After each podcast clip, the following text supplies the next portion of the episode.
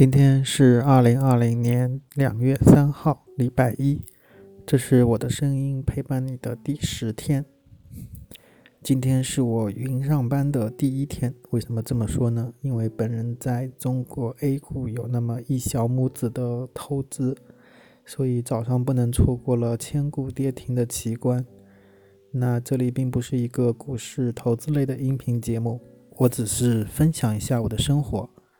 所以，以下任何的和股票有关的技术名称细节都不对你的股票。如果你现在也有炒股的话，不具备任何的指导意义。这个我一定要声明一下，我不是专业的，我就参与一下，学习一下。经历了千股跌停，也不是第一次了，所以这次特别特别的平静。反正开盘就是跌停，收盘还是跌停。看与不看都一个样，因为都是明摆的事，而且有可能明后天还会这样，所以要坦然面对。怎么办？盘中买了一丢丢的顺丰的股票，以表示鼓励。因为你看，顺丰在疫情一开始的时候就在，始终一直在急需物资运送的前线。很早新闻里就有顺丰的包机了，当然京东的物流也在前线担负着重要的运输任务。但是他们没有上市公司股票，所以我就不捐钱了，买一点他们的股票放着吧，都挺不容易的。当然还有那些快递外卖小哥，坚持给医院医护人员送餐，还有医院周边的那些制作餐食给医院送饭的，你们都很了不起。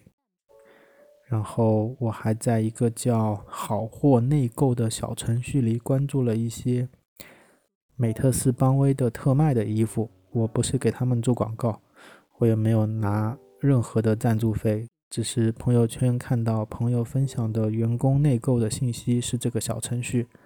因为我是2001年夏天来上海的，之后的那个冬天，我买了件美特斯邦威的羽绒服御寒。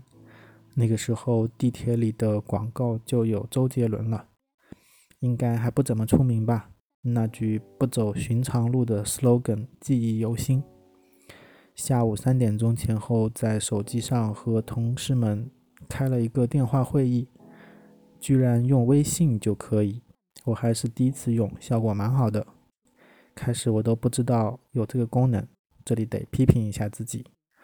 我们节后上班如何防治病毒做了详尽的讨论，然后我们都会提前去安排，希望一切都尽快好起来吧。已经是上班延迟了，一定不要掉以轻心，搞出新的事情来。大家一起加油！